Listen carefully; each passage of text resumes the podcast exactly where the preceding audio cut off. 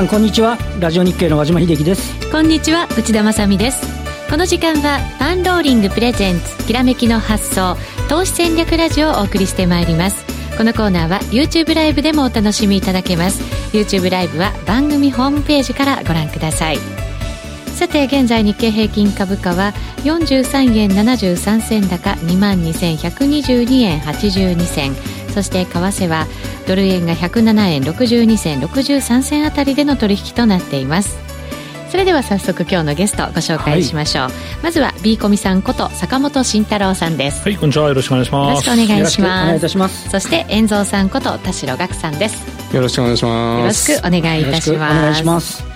えー、さてマーケットですがビーコミさんどんなふうにご覧になってますか？そうですね。まあ強いです。本当は週末に、えー、まあ米国株が下がったんでまあギャップダウンかなと思いきや埋めてくるという、まあ日本株なんで、非常に強いなと。まあこれはですね先々週のまあ、えー、手打ちがね出ましたけどやっぱ外国人投資家の猛烈な先物の買い戻しというのが、うん、えー、先週も多分続いてるだろう。で、えー、今週もまだ継続しているなというような印象ですかね。はい、はいこの辺りずっと売りが続いてましたので、うん、ようやくちょっと変わってきたかなという期待感もあるかと思いますが、はい、この先どんなふうに見たらいいのか後ほどそうですね。はい、伺いたいと思います、はい、そして遠藤さん為替ですが今日は107円台のミドルぐらい小動きです。そうですね。昨日の夜ドイツとかヨーロッパの PMI が悪かったんで、はい、まあ、それで週明け落ちた。でまあアジアも株安かったんですけど、うん、まあ意外にあのそれ以上突っ込んでいかなかったなっていう感じですよね。まあ一応先週とか先々週とかイベントを通過して、えー、まあじゃあここからどうしようかという感じだと思うんで、はい、まあ、そこら辺も考えていきたいなって感じですね。はい、よろしくお願いします。その前にパンローリングからのお知らせです。9月28日土曜日、29日日曜日に資産拡大フェア2019が開催されます。本日のゲストのお二人はもちろんですが、堀江貴文さん、相葉史郎さん、石原淳さん、山崎はじめさん、久保裕太さんなど、多くの著名人が株、不動産、FX、仮想通貨をテーマに講演します。B コミさんは、できてますか、老後2000万円問題の理解と対策というテーマ。はいそうですね、ちょっと新しいテーマで、まあ、そろそろ皆さんもこの、まあ、ぼんやりやらなきゃなっていうのもあるし、うん、まあ、証券会社、金融会社の口座の開設数もすごい増えてきて、まあ、増えたはいいけど何やればいいのというのがですね、はい、ありますので、これは結構1回、2回パイロットでやったんですけど、すごくですね、評判良かったので、まだまあもうちょっと空きがあると思いますので、ぜひね、えー、参加していただければなと思います。はい。ですね。若い方々からもすごい注目を浴びてるテーマですからね。ね急激に2000万円がクローズアップされちゃいましたからね。本当ですね。はい、よかったのか悪かったのかということですけど。そして、遠蔵さんは竹蔵さんと二人で講演されるとか。そうですね。あのー、まあ、50億稼いだのは竹蔵さんなんですけど。まあそこら辺、為替と株と、あの、はい、お話ししていきたいと思います。はい、視野広くお話ということになりそうですから、ねはい、ぜひ足を運んでいただきたいと思いますが、締め切りが迫ってきました。ぜひ番組ホームページから早めにお申し込みください。それでは進めていきましょう。このコーナーは、投資専門出版社として、投資戦略フェアを主催するパンローリングの提供でお送りします。それではまずは和島さん、今日の株式市場を解説ください。そうですね。あの、週末、先週末と、この週初、まあ日本は休みだったわけですけど、先ほど坂本さんからあったように、ちょっとね、いろんなことで、えー、CME の値なんか見ても今日マイナスでも別におかしくなかったみたいな形なんですけど、はい、意外にまあ値を保っていると。で、まあただ一方でね、あの、上値の方がそんなに終えるかっていうと、まあそうでもなくて、日経平均でいうと先週の木曜日が22,255円ですね。で、この時、午前中この値つけて、あの、日銀が動かずみたいな形だったんで、あの、18日、為替も18日が一番ドル円で言うと円安だったんですけど、まあ、上値の方も若干こう、滞り気味ではあるんですが、あの、これも坂本さんが先ほどおっしゃった通り、あの、先週発表分の、えっと、日経平均の先物が1兆2000億円以上、1兆3000億弱のね、買い物になってて、これ8月の1週目が、現物先物合わせて1兆2000億弱の売り越しだったんで、はい、まあ海外勢が売って下がって、買って上がってみたいな、なんかまさにね、そんな、需給面ではそんなような形になって、まあ今、ね、今週に入っても小康状態を保っているという形にはなっているところですかね。はい、その外国人投資家がその買い姿勢になったっていうのは何かやっぱりきっかけがあったんですか、うん、ポジションの解消じゃないかと思ってるんですけどね。はい。ただそれだけなんですか？あの、世界的になんかリバーサルっぽいのが起こってるなというのが、まあ、はい、ありまして、まあ、ここはまあよくあるグローバルマクロと言われている大きなポジションを取る人たちが、まあ、米国株買い、うんえー、日本と、えー、欧州売りというような、はい、まあ、ポジションを長期にわたって持っていて、まあ、ここに来てようやくそれを解消してるんじゃないかなと。えー、個別株に関しても、まあ、2週間ぐらい前から、ちょっと地銀株の動きおかしいだろうみたいな、あの話、まあ、世界的にまあ緩和を、まあ、している中ですね、まあ、日本もどっかでしなきゃいけないような状況で、なんでいきなりここで地銀買うのと、えー、いう話だと思うし、まあ、少なくとも、まあ、えー、米国の金利がちょっと上がってきたから地銀株が上がったとか、いや、これ戻っただけでしょっていう話なんで、解説がおかしいとか、まあいろいろあったんですけど、はい、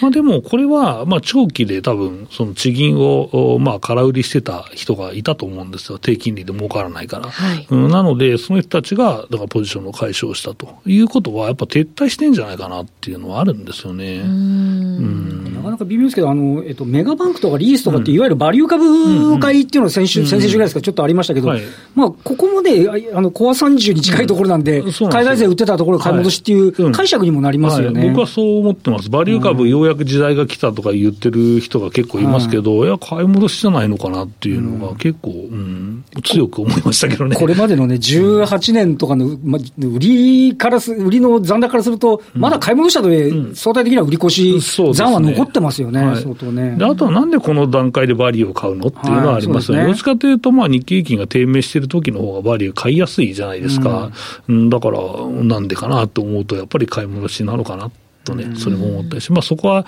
まあ、直接株券借りて売ってた場合は、結局、まあ、数字には、統計には出ないですからね、そこは。うん、だからそれは一気に巻き戻しが起こったんじゃないかと、僕は思ってますね。うん、そうすると、まあ、そのままのポジションだと、これからそんなに取れないぞということなのか、うん、もう撤退っていう意味なのか、先ほどね、ビコミさん、撤退という言葉使いましたけど、そ、ね。はい、それになるとまた全然ちょっと意味合いが変わってきますよね。そうです。まあ、どっちにしろですね、多分撤退だと思って、ていて、えーとまあ、個人投資がこれからやるべきことは、うん、えー、まあ多分今、特殊需給だと思ってるんですね、その、えーまあ、買い戻しが続いていると、はい、先物が去年のピークから多分、マックスまで8兆ぐらい売ったのかな、うん、でそれで、えーとまあ、買い戻しが進んでいるという状況なので、えー、チェックポイントは、それがいつ終わるかというところで。すごく規模が大きい売りだったわけじゃないですか。うん、そうですね。はい、それをだから、まあ、解消しようとするならば、うん、それなりの、やっぱり、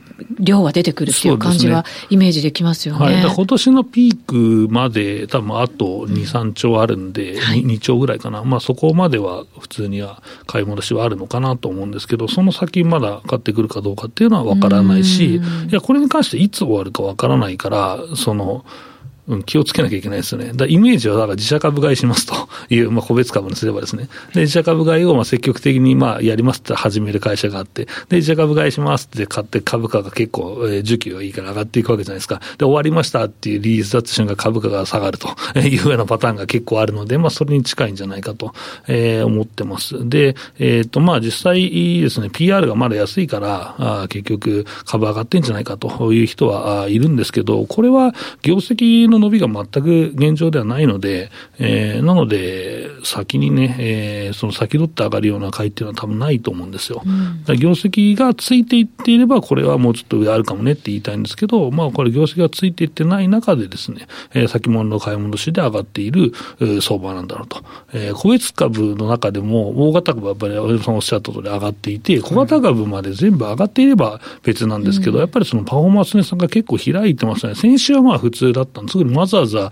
まあ、3倍があったから持ち上げられた部分があったんですが、本来であれば、多分、パフォーマンスの差がついてたし、その前の週は確か7%ぐらい、えー、まず日経平均の差がついてたと思うんですよね。だから全然その帰りは埋まってないんですよ。だから、やっぱり、特殊需給の買い戻しで終わった時まずいと。で、何しなきゃいけないかっていうと、含み損の解消でしょう、ここで。ポジションを落とすことでしょうと、えー、僕は思ってますね。なんか、まあ、こういう時にね、上がってる時なんだからもっといいこと言えよって言うんですけど、まあ、ここは僕は どっちかっていうと相場感が大事、えー、だし、まあそこで行きましょうとか言って急落したしたら、まあ、ひどいことになりますからね。だからそこはまあ現状、業績がついてこないと、そこはまあ上げないよねっていうところ。だからもうむしろ2万2500円ぐらいから、まあどこで終わるか分かんないんだったら2万4500円ぐらいまでで、まあ売りを作っていって、で、まあ上がれば上がるほど厚くしていって、2万3800円とか、で、最後、玉ができれば、なんかいいなとか思いながら、今、僕は思ってますけどね、うん、今週でいうと、あれなんですね、配当落ちが、権利付きが26日、はい、で毎回言われますけどね、あの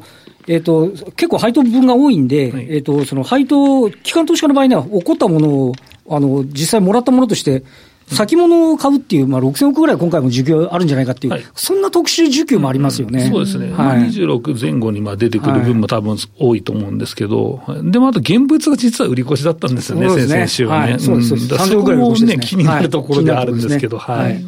そういう時期的なものの需給と、まあその外国人投資家の需給と、その特殊要因がちょっと重なったのが、この戻りじゃないかっていう感じなんですね。そうですね。うっかりするとバリューの戻りの中には後輩取り回り銘柄も入ってたりするんで、うん買い取りの動きもあったかもしれません、そうですね。そこはありますよね。はい。えー、チャットにも、配当取りだというコメントがいただいたりとか、あとはアメリカもバリューにシフトしてるんだよっていうコメントをいただいたり、あとはバリュー物色の流れで一番割安な日本株が一番上がってるというコメントをいただいたりしております。はい。これがまあ続くのはなかなかちょっと難しいかなという感じなんですかね。一番割安になっちゃったから買い戻してんじゃねえかこれまでのパフォーマンスが悪かったですからね。そうそう。ですよね。悪かったんですよ、だから割安になっちゃったんですよっていう、逆にショートした人はむちゃくちゃ儲かってますからね。はい、そうですね。えー、それではこの後、為替のお話も遠藤さん含んで、はい、伺っていきたいと思います。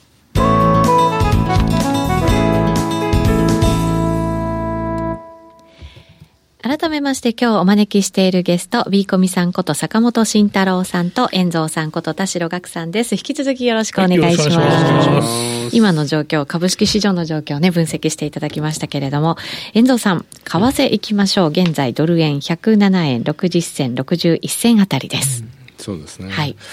まあ、あの、先週 FOMC に地銀があって、その前 ECB あったんで、で、まあ、今みんな緩和方向というその事前の予想だったわけですよね。でそうするとやっぱり緩和するんだったらそこでまあ売れないよねみたいな、うん、まあ売れないっていうかそのリスクオフにはできないよねっていう感じで、はい、まあなんとか持ってきてて、まあドル円も戻ったし、黒線もそれなりに戻ったっていう、うん、で植え付けて今ちょっと、えー、落ちてるなっていうところですよね。あれですよね、8月の時はアメリカの金利が1.4%半ばとかの時に、ね、欧州動いて日、あの、ECB、FMC 動けるけど日銀動けねえから、もっと円高だろみたいな話があったと、そこからするとだいぶ緩和されたような感じになってますよね。そうですね。意外に、だから、その、意外に円高になってないっていうんですけど、うん。うん、その、これ見てみるとでもね、あのー、ドル円は、えっ、ー、と、直近っていうか最近の高値って114円ぐらいが2018年、はい、秋にあったじゃないですか。うん、で、まあ、安値が大体104円台ってことは10円ぐらいしか動いてなくて、うん、その中でやっぱり戻ってくるとその半値戻しの109円あたりが今は重くなってるってとこなんですけど、黒線見ると2018年の1月ぐらいからもうずっと落ちてるんですよね。うん、うん、だから、そういう意味では円高っていうのが、実はあのドル円以外は全部あの円高になってるんで、なるほど。それって実は効いてるなって、ユーロ円でいうと2018年の1月って138円ぐらいだったんですが、今118円なんで、でずっと右肩下がりなんですよ。やっぱりここら辺はじわじわと、まあ株価には効いてるかもしれないですよね。だから、本当ドル円だけ、まあ、あの、トランプさんが吠えれば吠えるほどドルが強くなってるんで、その分ドルが落ち、落ちきってないんですけど、あの、クロス円的には結構まだ安い位置にいるんで、ここが本格的に戻ってこないと、円安だから株買っていいという流れにはなんないと思うんですよね。だから、今はちょっとだだいぶ戻しましたけどね、まあ、それでもあの安安値から黒線もだいぶ戻したんですけど、それでもあのまだちょっと完全にユーロ円も120円超えられないですし、あこの後控えてるあのオーストラリアとかニュージーランドはさらに利下げするんじゃないかみたいな思惑もあるんで、利下げしてる、するかもしれないっていう思惑があるうちは、ちょっとそういう通貨って上がりづらいですよね。だから ECB ちょっと満額回答だったんで、はい、まあその割には、あの、ユーロ売られてないんですよね。うん、だから、みんなちょっと期待しすぎちゃったかなっていうのがあって、さすがに10年債の利回りが1.4%アメリカの方ですけど、はい、そこもちょっとちょっと期待しすぎたかなっていうので、うん、一旦ちょっと、米欧は、あのー、利下げが一旦止まって、じゃあここからどうするかって今マーケットが今悩んでるようなところだと思いますね。うん、アメリカに関しては年内はもしかしたらもう利下げはないかもしれないみたいなね、やっぱりね、見方強くなってますよね。結構反対がいましたし、えー、ECB も、あのー、一応200億ユーロの量的緩和やるって言って、まあ少額なんで、そんなインパクトないって言われてるんですけど、うん、すぐドイツとか反対、反対だったみたいなことを言ってるんで、はい、ちょっとすぐに、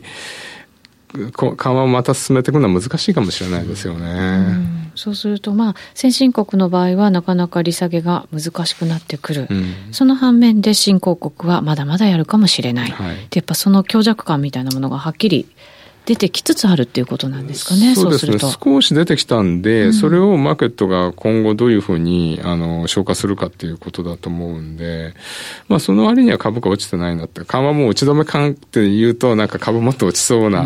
それを期待して買ってたのであればね、あるんですけど、それは、今のところそれはないなって感じですよね。また金利下がり始めてますからね。まあそうですね。そうそうそう。確かに。いや、確かに。FMC 後のね、動きが重要だよって、なんかちょっとラグを置いて、また金利が下がってきたんで、これはやっぱりリスク回避なんですかね。それともまた、あの、利下げを先取りし始めたんですかね。おそらく1.4って行き過ぎだったと思うんで、少し今正常化だと思うんですよね。だから今のペースだと、あの FF レートの誘導目標1.75から2なんで、やっぱりそこら辺1.6から1.8ぐらいでしばらくやるんじゃないかなという。まあ、短期金利の戻りがやっぱりそこは色濃く出てたのかなと思うんですけど、ね、金利がね、あの、先週とか吹き上がっちゃって、はい、一時、あの、短期金利10%な、まあ年率ですけどね。で、えっと、ここの理由っていうのが、まあ、あの、四半期の税金の支払いとか、米国債のを買う、15日米国債の償還新発なんで、それのお金がなかったんじゃないかっていう話だったんですけど、うん、やっぱりなんなんとなくその、ちょっとバランスシート縮小、もしかしたら忙しすぎたのかもしれないというので、また、もし、そこから資産買い入れをまた復活するかもしれないな、みたいなのは、あの、金融緩和の動きですよね。だから、ちょっと短期金利の動きっていうのも、先週はちょっと注目されたんですけど、まあ、そこら辺がドルをサポートした材料だったのかもしれないですね。うんなるほど。しばらくそうすると、どういうドルが、まあ、強いというのか底堅いというのか分かりませんけどそういう方向で進んでいくっていう感じなんですかねそうすると。もし株が戻るのであれば、えー、プロセ戻ると思うんですよ。だからドルがそれほど上がんなくてユーロとかが戻す展開だと思うんですよね、うん、まあドル円は109円は超えないけどまあ106円50も硬いなみたいな107円108円中心のレンジになっちゃうと思うんで、ええ、その中でもし株価が上がるのであれば黒線は多分戻すんでその時ドル売られるんじゃないですかね少しね。うん。あそういうことにあまあそうですよね、うん、ドルで見るとやっぱりそういうことになっていくわけですもんね、ね。うん、そうするとドル円も若干ちょっと上値重い感じになっていく、うんそうですね、ドル円ちょっと動かなく109円を超えていくのは難しいと思うんで、はい、かといって、ちょっとその105円割って突っ込んでいくような感じでもないんで、うん、うん、今の日経平均見ると、ドル円だけ単体でそこまで突っ込めないですよね。うん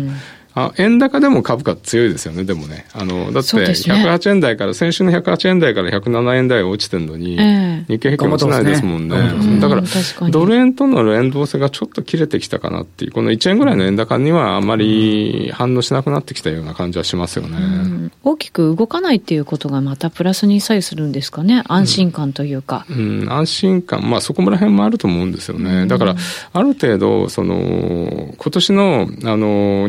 日銀短観の大企業製造業109円30じゃないですか、はい、やっぱりあそこがシーリングになってるんですよね、うん、あれ以上超えないんで、うん、だからそこに近いところにいれば、だから8円台あたりにいてくれるとまあいいし、7円台でもまあまあっていう感じなんじゃないですかね。一段とちょっと動かなくなりそうな感じですかね、そうするとね。うんと少しあのイベント終わっちゃったんで、はい、動かなくなるかもしれないですね。次のイベントってなると、やっぱり、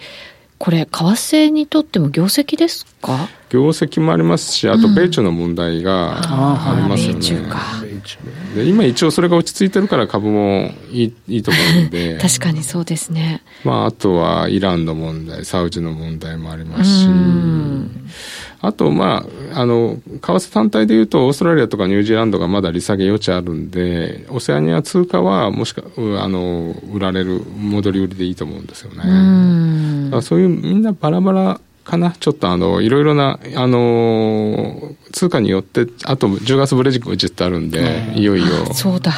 それもありましたね。うん、だから、あの材料の、まあ、金融政策的に材料がちょっともうなくなってきてるんですけど、はい、他の材料は結構あるんで、うん、で、悪い、あの、リスク回避の方じゃないですか。あの、一応みんなそれで警戒ししだしたけど、うん、それが、それほどでもなければ意外とこう持っちゃうかもしれないっていう感じですよね。確かに米中なんてまたね、また亀裂だとか言ったら、また リスク回避の円高かよみたいななんか感じにはならないところですよ。閣僚級が10日にもあるんじゃないかと報じられてますけどね。あそうですね、ね、そう考えると、まだまだ本当になんかネガティブな材料、もう山盛りだなっていう感じはね。ありますね、うん、大統領選でね、ちょっと苦戦も伝えられてるじゃないですか、はい、だから、そうするとまたなんか、過激な政策に走るんじゃないかっていう。何やります？また中国攻めるしかもうないですかね。意外にだから中国となんかあの手打ちするっていう、あの中途半端にね。中途半端にね。で、中途半端に手打ちしようと、まあ、北朝鮮もイランも中途半端にやろうとしたら、ボルトンが反対したからクビにしたんでしょ。それはある、それはある、確かに。だからあれに関してはやっぱり選挙シフトだよね。確かに。あとは経済に対してのやっぱり評価が本来高くなきゃいけないのに、そこがなんか、なんだろう、みんな功績と思ってないのかなっていうのが、特にありますよね。それをなんか色濃く出すようなものってなんかないですかね。トランプさんやった一番の功績やって、減税じゃないですか。まあ減税ですよね。減税の威力でこう2年ぐらい持ってるんで、だから、減税は別に誇っていいことじゃないですかね。と思いますけどね。これね、議会始まると今度、超、超大規模インフラの話は出てこないんですかね。ああ、それはいいですね。ありますよね。まあ、民主党も絶対ダメって感じじゃないですからね、インフラ投資は。ね、当時のクリントンさんもやりたがってたんですそうです、そうです、そう。です。そこは妥協できるところですよね。まあ、やるなら効果考えて年内に決めるって感じですから。でも、また新たなね、あの、バイデンさん攻撃するとか問題が出てきちゃってるんで、そういう意味じゃちょっと民主党もある意味もう選挙モード入ってるんで、トランプ潰してきたことはややってますよね。うんまあ、そうするといろんな問題はまだありつつ、アメリカの場合は景気対策の行方っていう感じなんですかね。まあ、景気が墜落したら、米国というか、世界経済、結構やばいですよね、ここまで来ちゃったら。欧州が結構だめなって。ドイツとかって大丈夫なんですか、なんか。財政出動する。よりはなんか余裕いい感じがしますけど、BMI 見ててもなんかね、ちょちょっとなんか、うん、なだらか。ああ、少しずつ落ち着いてきた感ありますか、まあ、下がってるんですけど、なだらかになってきましたよね。そうそうそう。あ、このままいっちゃうのっていう感じではちょっとない感じが、あのいつもは月例で確認してるんですけど、そんな感じに。ドイツは財政出動するって言ってるじゃないですか、はい、いよいよ。だからそれがあるといいんじゃないかなっていう感じはしますよね。ドイツいくらでもできますからね、あの財政。ケチでしたからね。やらないですからね。超健全周りが、いや、もう、周りふざけないみたいな。周りを牽制したぐらいでしたからね。やんなやるな、そう。やるかみたいな。まあ、周りは別にどうぞっていうしかないですもんね。EU のためになるわけですから、俺は。でもドイツがね、そういう財政出動とかしたら、やっぱりそこちょっときっかけにはなりそうですよね、マーケットのね。ね何、どう財政出動するかもあるけども、強い産業だ、機械と車になんか補助金とか出し始めたら、とんでもないことになりますよ、これ。でまあ、ドイツのね、輸出先である中国って、結構預金準備率下げたり、すごい刺激先やってますよね。だから、まあまあ、そこら辺がじわり効いてくると、いいかもしれないですよね。そうですね。うん、EV 環境関連なのかなとか思ったりしますけどね。うん、そう、そこでだってね、結局中国も韓国も金入れてるわけだから、そこで、まあある程度派遣が取れれば国のためになるから、やっぱり入れるのはそこかなと思いながら見てますけどね。うん、そうするとまあ世界経済見つつ、その辺の大きなテーマは、日本株でも外せないぞっていう、ね、そうですね。その材料を作ってるとこぐらいかな、実際。ぐらいかなってちょっと寂しい感じですけどね。いや、そうなんですよ。その世界的にやっぱり自動車販売台数が伸びないから、で、これ2017年と一緒だよって言ってる人もいるけど、そこはやっぱり自動車がものすごい儲かりましたから、うん、その違いは大きい。さ、電気精密もまあまあ儲かったんでっていう。現状その見通しがないので、結構、それもあって僕は弱気を変えないんです。まだまだ、ビコミさんの弱気姿勢は変わらないと、はい、はい、いうことを確認させていただきましたが、お二人といえば、月例講義、はい、10月号、どんな点がポイントになっていますか？そうですね、はい、まあ、実際この、まあ、上げ、